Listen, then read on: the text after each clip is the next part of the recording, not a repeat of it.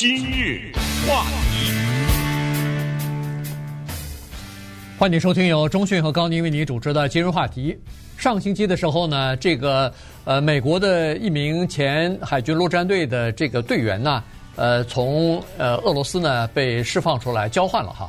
那么他的这个交换呢，实际上我们还呃，其实在前几次的节目当中呢，我们曾经跟大家讲过的，另外。现在正在进行的两个人的交换，也是美国的这个呃，现在被关在俄罗斯，或者有一个人正在进行呃审判啊，可能最近就会要判刑的这么一个呃，就是。呃，美国职业篮球女子联盟里边的一个明星球员。那么今天呢，我们就把这个这几个人的交换的情况跟大家讲一下哈。一是怎么样的交换，第二是背后有哪些因素要考虑，第三是背后的一些谈判的过程。我们收集了一些资料之后呢，跟大家一起的聊来聊一下。因为呃，最近这一段时间以来啊，其实国际的这个局势变化蛮蛮厉害的。有很多人认为说，诶，如果要是在美俄之间的这个交换对俄乌战争有什么影响？那你就想多了哈。这个这这个呃囚犯之间的交换呢，跟美国和俄国之间的战争和这个广泛的谈判和其他的事情呢，应该是没有什么太多关联的。没有关联是没有关联，但是呢，它可以制造一种叫做公关效应啊，它可以在国际的舞台上呢。影响你的形象啊，所谓公关就涉及到形象，而这个形象呢，具体来说，在目前呢是拜登的压力比较大一点，他制造一个情况就是说难听点，我们老百姓的白话就是你在求着我啊，因为是首先美国人犯罪了，在我的国家拿了大麻这个事，第二呢是你们家的国务卿先提出来的，对不对？对。然后我啊还拿点架子。等等啊，别急，因为我们这边审判没完呢。嗯。啊，Brittney Griner 没判呢。哦，既然你有这个意愿提出来要交换，那咱就判的重点吧，对不对？判的重点，能交换出大人物嘛？等等等等，这个里面有绝对的心照不宣的，但是呢，大家都知道的一些心理战在这个背后。说实话，啊、呃，交换战俘也好，交换囚犯也好呢，这个在近代就古代咱们就不说了，古代是非常频繁的。近代呢也是屡见不，咱们不说别的国家，叫美国的话，这个是非常多的，或者说以美国为首的这个西方非常多。还记得一个人叫孟晚舟吗？对不对？对，那个不是交换吗？你敢说不是交换吗？孟晚舟走了，换不是俩加拿大人吗？对不对？这就是一种交换呢。尽管大家可能有些事情不说啊，不点出来，但是都明白是一种交换。可能比较著名的是一九六二年吧，啊，大家还记得当时，呃，一我不是说一九六二年事儿，大家还记得，还记得那个 Steven Spielberg 那个电影吗？啊，这个电影是蛮有名的呀，一二零一五年那个电影叫做《Bridge of Spies》，叫《间谍之桥》啊，当时呢是横跨在冷战的时候的东西柏林的那一个桥，那那一天天上呢是雾气重重啊，满天的大雾，然后在这个桥上双方开始放人啊，这边呢。是放的 Rudolph Ivanovich Abel，是在美国抓的俄罗斯的间谍，给弄到柏林去。然后呢，那边放的是 Francis Gary Powers，他是美国 U 二叫做间谍侦察机的飞行员，被打下来了的那个著名的交换啊，一九六二年的那个桥上的交换，五十多年以后变成了好莱坞一个大的电影，而且扮演呃这个扮演 Rudolph Ivanovich Abel 的那个演员 Mark Rylance。还给他英国演员还给他得了一个奥斯卡奖，所以就是说最近的这些交换呢，如果大家翻一翻的话，美国和伊朗的交换，美国和古古巴的交换，美国和塔利班的交换是屡见不鲜的。所以今天呢，我们就讲讲 Brittany Griner 这个篮球运动员关在监狱里，他有可能跟谁来交换？这背后的影响是什么？在之前，在二月二十。四号那个战争打响之前呢，乌克兰战争的打响之前呢，Trevor Reed 又是谁？啊，他干了什么事儿了？在俄罗斯被抓起来，然后怎么个放出来的？这个都是蛮有趣的。这就是今天节目的主要的内容，在这里跟大家先预告一下。对，我觉得我们先从这个 Travis Reed 先开始讲起哈，因为他尽管在这个美国的媒体当中呢，并没有那么引人注目，但是问题呢是他是第一个被交换出来的，当然他也是第一个被这个俄罗斯方面先关起来的哈。这个 Travis Reed 呢，他实际上是二零一八年的时候啊，他去俄罗斯去。呃，应该是和他的女朋友吧一起去。呃，他有一个俄罗斯的女朋友啊，所以呢，他到那个俄罗斯去呢，有一次参加一个 party 喝酒，喝据说是喝的酩酊大醉。然后呢，醉了以后呢，他女朋友和他的其他的几个朋友呢，就说，呃，也不知道该把他送哪儿。当时我不知道是出于什么考虑，认为说在俄罗斯啊。有的地方，这个警察局有一个专门供那个罪犯，不是，就是我说的是喝醉酒的这些人呢，清醒一下，就是让他们休息一下的地方。因为在俄罗斯天寒地冻的情况之下，有很多醉汉啊，呃，因为喝醉酒倒在外边的街头呢，给冻死了。那么在这种情况之下呢，俄罗斯专门还有一些叫做醉酒的这个收容所一样的哈，然后呢。在这里头呢，至少他不人不会会冻死，然后给予一点儿这个照顾，等他酒醒了以后，再让他的家人或者他自己就离开了。那么在这种情况之下，他的女朋友和这个 Travis Reed 的几个朋友呢，就打电话给警察了，说可不可以把这个呃，我们这儿有个喝醉酒的人，可不可以放到你们那儿的那个叫做醉汉的收容所里边，然后等他醒了以后，我们再去接他。于是有两个警察。就来把这个 Travis Reed 啊，Trevor 啊，啊 Trevor，Trevor Reed 呢，就呃，就等于是上了警车以后呢，就等于是把他送到那个呃收容所里边去。据说是他女朋友后面也是开着车跟着哈，我不晓得为什么在这个时候他找警，就是送到警察那个收容所，没为什么没送到拿带到自己的住所啊什么的。结果等他在到了这个警察局的时候呢，发现。当时中间隔了一段时间，他发现说这个 Trevor Reed 呢脸上有被打伤的这个痕迹，然后警察呢正在就是等于盘问或者叫审讯他了。这时候他就问到底发生什么事情了？那么警察是说，这个 Trevor Reed 在警车上的时候呢不老实，要抢那个这个警察的那个警车的方向盘，结果造成这个车差点失控呃翻车。这个呢叫做攻击警察的暴力罪啊，于是呢，这就变成一个挺大的事儿哈。这个俄罗斯最后法庭呢判决他是犯了这个攻击罪了，于是判了他十多年的徒刑。九年啊，九年哈。好了，他就在这个监狱里头待了三年之后啊，三年大概又几个月之后呢，在刚才说过了，今年的三月二十号的时候呢。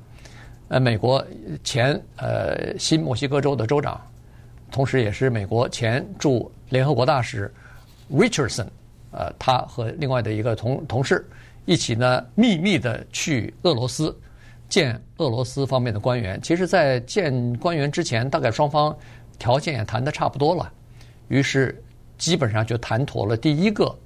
交换的这个俘，这个这叫囚犯了。对，Trevor Reed 呢，他以前是美国海军啊，他是来自于德克萨斯，现在三十岁，那那个时候二十来岁吧，二十大几岁哈，在俄罗斯是这么一个人。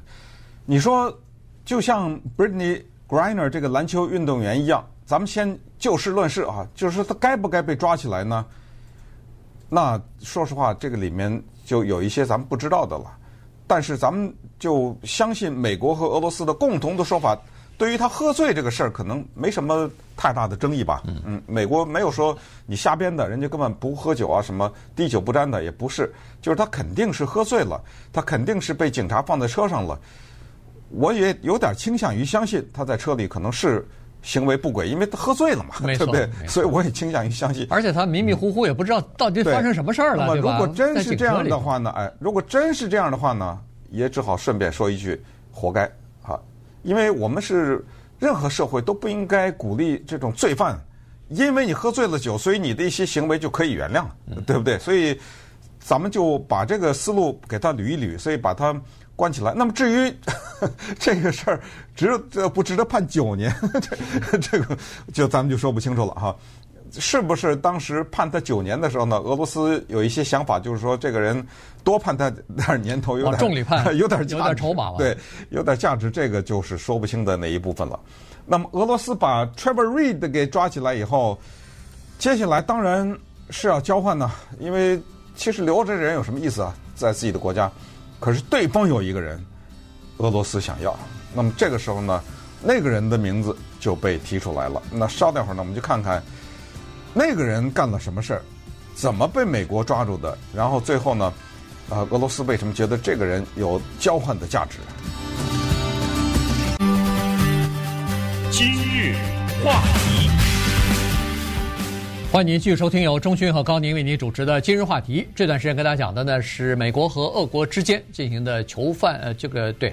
算是囚犯的交换哈，呃，刚才说的第一个刚刚被上个星期刚交换出来的是美国的一个前呃这个大兵啊，然后他是去参加呃就是去俄罗斯哈和自己的俄罗俄国女朋友一起去大概是度假的时候吧，结果就因为酗酗酒啊什么的，最后就被逮捕了，后来被判刑了。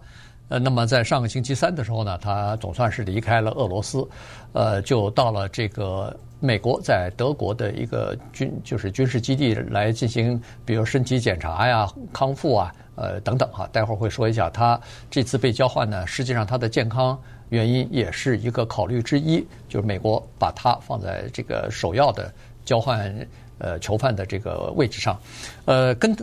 跟他交换的俄罗斯方面要的是什么人呢？俄罗斯方面要的是一位俄罗斯的飞行员，叫做 Yaroshenko 啊，Yaroshenko，呃，雅鲁申科啊。这个人呢，呃，是刚才说了是一个俄罗斯的飞行员，但是呢，在美国被判刑，原因是他企图把毒品运到美国来，于是呢被抓住以后呢判刑了，二十年，二十年的徒刑，在美国的呃就是。克利夫兰这个地方吧，呃，Connecticut 哦，康康乃狄克州的一个中等保安的中等呃这个安全程度的这么一个联邦监狱里边，他已经服刑十一年了，呃，差不多一半已经服服完过了哈，所以呢，呃，俄罗斯把他提出来说和那个呃 Trevor Reed 来交换，美国也同意了。对，这个叫做 Yaroshenko 的这个人呢是不得了的一个大型的毒品贩子哈。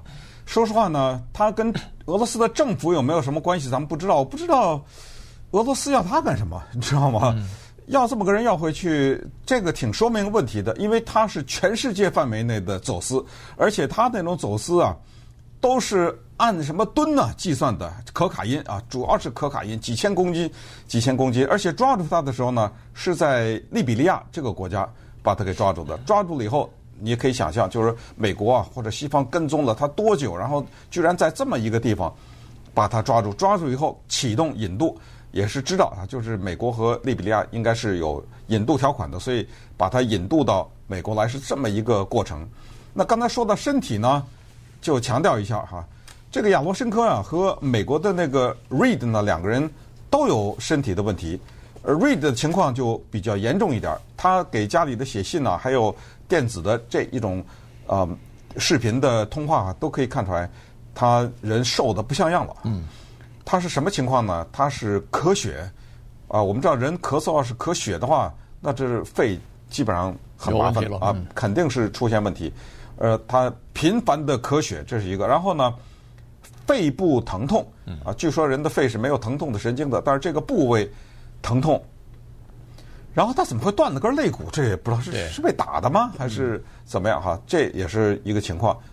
还偏偏雪上加霜，他还弄了个新冠阳性，啊，所以这一切呢都堆积在一起。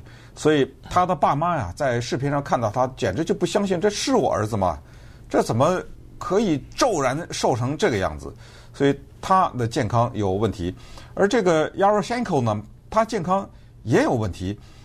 也是有疾病啊，这个人好像呃喘气也很困难呐。是他什么病啊？呃呃，也没说。但是他的律师呢，是去年的时候啊，应该是二零二一年吧，还是二零二零年的时候吧，就提出来说，在疫情期间啊，他不是关在监狱里头嘛，说在疫情期间监狱里边是高传染区，他身体不太好，所以呢，能不能够按这个叫做以人道主义的这个方式给他提前让他放了算了，因为已经服刑十一年了。但当然美国没有同意哈，这人还能换别的囚犯呢，怎么能把你给放了？所以呢，这个是双方的这个健康原因也都是考虑之一。另外呢，说实话，这个 Trevor Reed 啊，他的父母亲。呃，做了一些工作哈，他父母亲我不晓得，反正可能是有一点儿，还是有一点能量的哈。他父母亲呃，在这个比如说和美国政府曾经有关部门，包括司法部什么的，有过多次的会面，和他们司法部的高级成员以及白宫的一些成员有过会面。呃，今年呃，这个去年的时候吧，那个呃，拜登总统去德克萨斯州。去访问啊，然后呃，主要是想表达对退伍军人的这个支持的时候，他父母亲还专门举着标语牌站在那个欢迎的队伍当中啊，想呃想露个面什么的，给拜登留下个印象，结果没没碰到。这个叫什么呢？你知道，这个叫公车上书啊，这就是因为老百姓他没有门路啊，所以他在德克萨斯的啊等拜登的。那个摩托车队过来，的时候举个大牌子啊，释放我儿子，释放我儿子什么之类的，对，让他们看到。对，结果呢，好像也没看到。但是后来看到了，媒体大量的报道啊，是的，所以媒体报道以后呢，拜登就看见了嘛。啊，拜登还专门给他的父母亲打过一次，打过电话，对，通过电话说这件事呢，我们的外交官包括国务卿布林肯和俄罗斯方面已经进行这个交涉了。呃，我的叫做人质专家啊，白宫专门有一个专门处理美国人质的这个专家，已经开始呃，在这个案子在就就你儿子释放案在进行谈判。后来呢，这这个 Reed 的父母亲还专门跑到华盛顿，跑到白宫的门口，举着大牌子站在那儿，就要求呃这个总统是不是可以尽快的过问一下这个事情，让他儿子赶快回来。那哎。你别说站牌子，呃，举着大牌子站在那儿还真有用。这父母二人被请到白宫去和这个呃叫拜登总统还真正举行了一次私下的会面。对，你可以看到老百姓哈，有的时候要争取一些东西，他没办法呀，他只能采取这种拦截。在古代的时候，拦着一个官的轿子喊冤，对不对？不是有这个吗？哎，他们就是这样啊，就举着牌子喊冤。实在不行，我在白宫门口举牌子。白宫门口大家去过，可可以知道。有很多人因为各种原因在那儿举牌子，但是呢，你因为要把儿子给交换了这件事举牌子的话呢，容易得到媒体的报道。那么当媒体报道你的时候啊，说实话，你看白宫啊，那门口有一些游客哈，我现在告诉大家呢，都不是游客，那些都是便衣的，有便衣对，所以这些人也会反映出去，然后媒体也会，然后当然呃，尤其是电视啊。总统啊，还有他身边的各种顾问呐，他们也会看到，所以会给总统施加一点压力。所以你看哈，他这种做法还挺奏效的。那么接下来呢，就开始采取行动。这个就是通过这种交换囚犯，我们了解到国和国家之间的这一种啊微妙的沟通的方式。比如说，这个人叫做 Mickey Berkman，恐怕很多人都不知道他是谁。嗯。他这个组织叫 Richardson Center for Global Engagement，这个当然是比较有名，但是老百姓平时也不关心。他叫做理查森国际参与中心，比如说啊，叫这么一个，他是这个中心的副主席，怎么是轮到他跟美国的前州长啊，新墨西哥州的前州长和驻联合国大使 Bill Richardson，本怎么是轮到他们俩去呢？是吧？去俄这个人是怎么他的名字就被点到了呢？然后，Roger Carstens 是谁啊？啊，是吧？这些人可能大家也都不太了解。他就是一个叫做总统的特使。然后呢，大家知道 Fred Smith 是谁吗？Fred Smith 这是这么普通的一个英文的名字。他是美国一个搞运输的，叫做 FedEx，他是这家公司的老板。对，他有私人飞机，是用他的飞机开去的。开到那个地方，装着这帮人，去到俄罗斯去，这又是为什么呢？对啊，要为为什么用美国一个私人公司？私人公司多了，怎么不用苹果的呢？怎么不用谁的？为什么用 FedEx？然后最后终于完成了交换，是在哪儿呢？土耳其。那为什么要在土耳其呢？等等，所以这么一次的交换呢，就其实啊，就引出来很多的内幕的一些东西，那让我们趁机也 做了一些了解。对，显然就是在交换俘虏，不管是战俘还是什么，都是私下在进行谈判的哈。然后有很多情况之下都是政府没有办法出面的。呃，但是以像 Richardson 啊，像这些人去谈判，你觉得他没有政府的受益吗？你觉得他没有代表美国政府呢？呃，应该是不可能啊。这个其实，在以前的呃，从那个北韩想要争取释放一些美国的这个被判刑的这些囚犯或者人质的时候，不也进行过这样的谈谈判吗？包括前总统什么卡特啊什么的，克林顿、克林顿啊都去过啊。然后就呃，就是冲他们的这个国际声誉或者是面子，呃，各国领导人总还是要给点面子的哈。所以。就是这么个情况，所以这个 Trevor Reed 呢就被放回来了。那现在呢，美国方面呃盯着的又是两个人，在前段时间已经报告过了，一个是呃职业女篮的这个明星球员啊，刚才说过的 Griner，呃 Brittney Griner，另外一个呢是美国的前呃陆军海军陆战队的这个队员，呃这两个是 Willen 啊，这两 Paul Whelan。Paul Whelan 这两个人呢，现在是在下一个，就是现在正在讨论的交换囚犯的名单当中。那么和他要想和他这两个人交换回来呢，美国恐怕要释放另外一个叫做武器贩子哈。稍待会儿呢，我们就跟大家来聊一下这三个人。今日话题。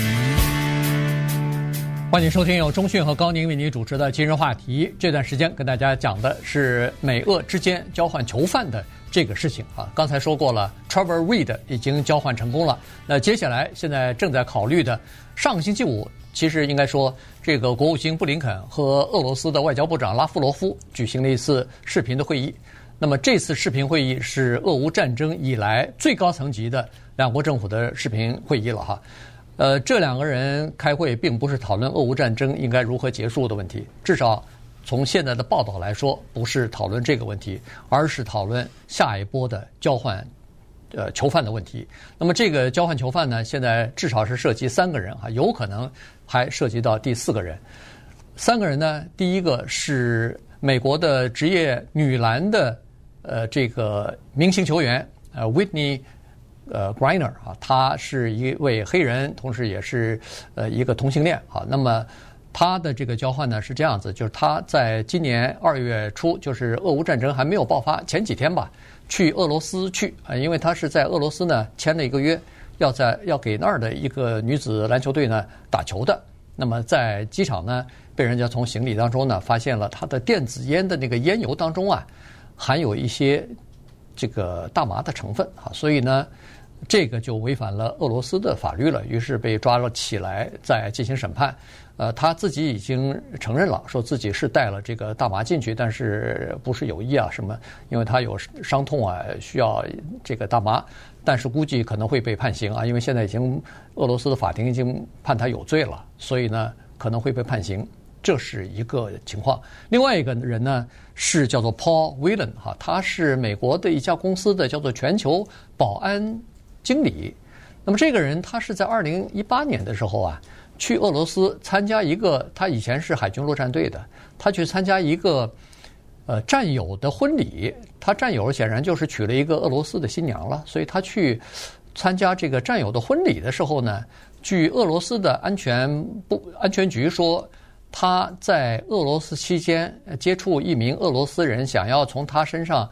从那个俄罗斯人的这个身上呢，获取一枚 U 盘，那这个 U 盘里面可能有一些信息是涉及到国家安全的，于是他就被定罪，是叫做间谍罪，判了十六年的徒刑。嗯，这个是属于那个说不清的了哈，因为他自己不承认，是美国政府也不承认，呃，这种事情永远不知真相了。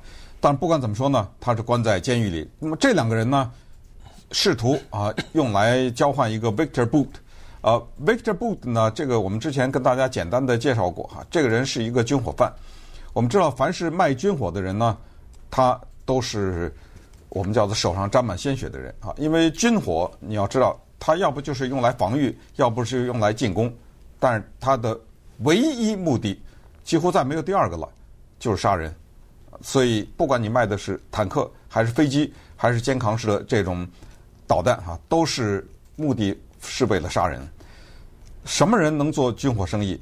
你想一想，我我们认识一些人做大小生意的人，你能卖出一个坦克吗？对不对？你到哪去拿去啊？谁给你啊？这坦克？你能卖一架军用的直升飞机吗？那么 Victor Boot，他之所以能卖，你可以想象他的背后是什么人，而造成他成为军火商，造成他成为数十亿的富翁的这个情况呢，跟整个的一九九十年代的俄罗斯的崩盘呢是有直接关系的。因为当时呢，在世界的这一个地区，呃，共产主义制度呢彻底的瓦解了，那么分裂这些国家，当时是很乱的。那么冷战的时候呢，有大量的军用的设施啊、武器啊等等呢，就基本上变成闲置了。人们预期到可能很长时间都会闲置在那里，没什么仗可打了嘛。这个时候呢，就有一些东欧的国家，其实可能俄罗斯也在内。大家听说没听过？早年中国大陆有一个人从俄罗斯买回一架军用飞机，哈，就是这个当时混乱的局面之下，就有一些部队呢，他们。就变现了，就把他们的武器。那么这种时候，类似 Victor Boot 这样的人，必然的会产生出来。他们作为掮客，在世界各地，从非洲啊到亚洲，到其他的中东的一些地方啊，他们就开始卖武器。我们知道非洲啊是一直在打仗的呀，对啊，各种各样的战争。那中东就更不用说了，那阿富汗还打美国人呢。为什么抓他？就是因为。Victor Boot 把一些武器卖给阿富汗呐，卖给塔利班呐，什么很多美国人被他卖的武器打死了，呃，所以美国人觉得他是一个沾满鲜血的人，所以一直要抓他。可是当然抓他是非常难的啊，因为他的这种人的行踪以及呃他这种人他有足够的金钱进行自我保护是很难的，那花了很多年的时间，非常的难。然后呢，用各种各样的化妆啊，各种各样的伪装，就是说要向他买武器嘛，啊，通过。肯定是先抓住一些以前向他买过武器的人，找到他的联络方式，然后扮装成什么，最后千辛万苦在泰国把他给抓住了。对，美国设了个圈套，他中圈套了，就这么简单啊！嗯、因为当时在泰国，他显然曾经卖过武器给哥伦比亚的一支反政府的左派游击队的代表，人家说我要买直升机、武装直升机，还要买那个肩扛式的火箭筒，那他说我有。咱们到泰国来谈一下价钱和数量吧。于是，这个哥伦比亚的这个游击队的代表派了个代表就去见他去了，就没有想到他当时这个代表呢，实际上是美国缉毒总署的 一个呃卧底，一个探员哈特工，所以就把他给逮捕了，在这个泰国被逮捕了，和警方显然是联系好了以后逮捕了他以后，后来引渡到美国来，这一判就是。二十五年啊，判了二十五年的监禁。呃，因为他刚才说过了，是叫做图图谋谋杀和暗，就是谋杀美国人呢，所以呢，这个是非常重的。这一说也关了十几年了，十几年，十十一年了吧？关了十一年了嘛？呃。好，他是二零一一年被判的，二零零八年就被抓住了。抓住以后，引渡到美国还需要一段时间，然后在美国再进行审判什么的，也是需要一段时间哈。所以二零一一年被定罪，就这个坐监牢了。呃，他被人们称为叫做“死亡商人”啊。他的这个，呃，他的这个客户名单当中有那个利比亚的强人卡达菲，有这个什么非洲的一些总统啊。他甚至卖武器卖到这样的一个程度。就是交战双方都用他的武器，对，他卖给攻击的一方，他也卖给另外的，就是跟他打仗的一方，就是说根本没有，一般来说卖给一方就不卖给另一方，他没有道德底线的，他完全就是，呃，哪儿能赚钱他就卖到哪儿去啊，所以呢，这是一个，呃，在战争当中发了大财的人，据说他所指可以指挥的这个运输机啊，就是货机的这个机队啊。多达六十多架呢，呃，循环于世界各个地方，包括美国呀什么的。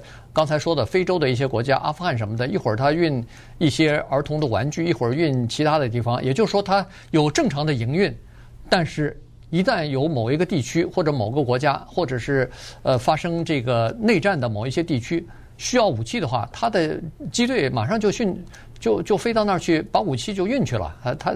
可能是军火比较容易赚钱吧，所以呢，他就是这么一个呃，这个穿梭于世界各地的一个死亡商人。对，你刚才说把武器卖给双方，最经典的例子就是阿富汗的北方联盟。哦，对，啊，阿富汗的北方联盟，这个如果大家印象不深了，告诉大家是打塔利班的。对。是跟塔利班作对的当地的武装组织。当时有一个二十来岁的美国年轻人，我记得叫 Link 吧，还是什么？嗯嗯、不 是跑到那儿，呃，北方联盟，跑到北方联盟去参军去了。呃，到后来在那儿时间待的是英文都忘了，快哈！这么一个年轻人，后来当然现在回到美国来了。就是啊，他就是参加那北方联盟，拿着冲锋枪在那穿着袍子在那打那个塔利班呢。而这个 Victor Boot 就是把武器卖给了北方联盟，左手卖的。右手又把武器卖给了塔利班啊！你们俩打去吧，不管你们俩谁打胜，我钱都赚了，对不对？我并不在意你们两个谁打胜。所以这个人呢，现在突然之间再次出现在媒体关注的焦点上面，而且根据现在的种种迹象看出来，可能他被交换的可能性是非常非常的大，几乎已成定局的这种感觉。那接下来我们就来分析一下美国此举可能要付出什么样的代价。今日话题，欢迎您继续收听由中讯和高宁为您主持的《今日话题》。这段时间跟大家讲的呢是美国和俄国之间的囚犯交换的这个谈判啊，现在正在进行。刚才说过了，美国要有用两个人那个换，就是俄罗斯的一个人啊。刚才说过，俄罗斯的这个人呢叫 Victor Boot 啊，他是一个军火商。然后是等于是沾满鲜血的双手沾满鲜血的这么一个商人啊，那么如果把他交换两个美国的人质的话，那这个拜登政府呢可能会受到一些批评啊。所谓的批评就是这是一个沾满鲜血的呃这个商人啊，你把他放了以后会不会？他转过头来又要对美国进行，比如说又贩卖武器给其他的国家，这几乎是肯定的啊！对，这是这这是他的生意啊，这是他赖以生存的。他手里的那个名单，他知道找谁，他知道怎么交换，他知道怎么运输，关键是从哪儿拿到武器啊，对吧？他都知道。对其他人，你不见得武器这东西不是说随便你想做就可以做的，这个门槛是很高的。这这是第一。第二呢，美国还是要考虑另外一个问题，就是。你这么放人，这么交换的话呢，你会不会刺激一些国家呀？尤其是跟美国敌对的一些国家，他就给你有事没事抓一两个美国人质，然后放在这手里头，以后总有有用的时候，总有自己谈判的时候作为筹码的时候啊。所以这些东西都是需要在交换的过程当中进行考虑的。对，如果这个国家有一个名声是它可以交换囚犯的话，那我就抓你几个游客。然后就说你是间谍，然后这个栽赃很容易的，呃，在你行李里扔点东西，对不对？甚至连间谍都不用，在你行李扔点大麻。你比如 Mark Fogel，这是现在美国提出来的第三个人了啊。对，Mark Fogel 还在俄罗斯的监狱里关着呢，判了十四年，也是一个美国人跑到那儿去，然后发现了他身上有大麻。当然，这个也许是真的有啊，这个不应不一定是栽赃，这个咱们不知道详情。反正他在那儿关着呢。现在说这个人是不是能换？他也就他就是一个普普通通的一个老师。对，说这个人能不能换出来？但是你反过来想，俄罗斯那边说我凭什么放你三个才换回来一个呀？嗯，那我这面子怎么办呢？我在这个国际舞台上，所以这拉夫罗夫过两天等完了以后说不行，我再要一个啊！你那个不再外加一个，你说你答应是不答应？对，对不对？当然呢，这个背后呢是特别的微妙，就在于。你也别得寸进尺，啊，别要以为说不行啊，我三个对三个，因为这是这样的。如果到最后谈崩了的话，那就真崩了，对，对不对？所以他们的目的呢，就是谈判的技巧就发生在这个地方。他们的目的就是获得最大的利益，但是不要崩掉啊，崩掉对谁都没有什么好处。现在在美国呢，的确有一个很麻烦的问题，就是他这么有名的一个。黑人女性同性恋篮球员，对不对？对凑了这么一大堆，呃，而且这个黑人女性呢，还她为这个什么社会正义啊，经常发声啊，什么奏国歌，什么下跪啊，什么之类的，是有这么一个形象，而且又是奥林匹克的冠军呐，又是美国的女子职业篮球队的冠军呐，等等哈，有这么一个超级的明星，现在换不回来，那面子上可能也有点难看啊。而且他影响力比较大的原因是，除了女子的 NBA 之外。男子的也在声援他呀。啊，是对，NBA 整个的对，全是穿着穿着他的球衣啊什么的，对对对，呃，都在进行声援哈。所以这个对呃拜登政府来说，其实压力是比较大的。另外，那个威廉也说了，我们我跟那个 Trevor Reed 一样啊，都是以前的军人啊，退伍军人。然后您把他给他的这个威廉的家人就在说，父母亲家人都在说，对。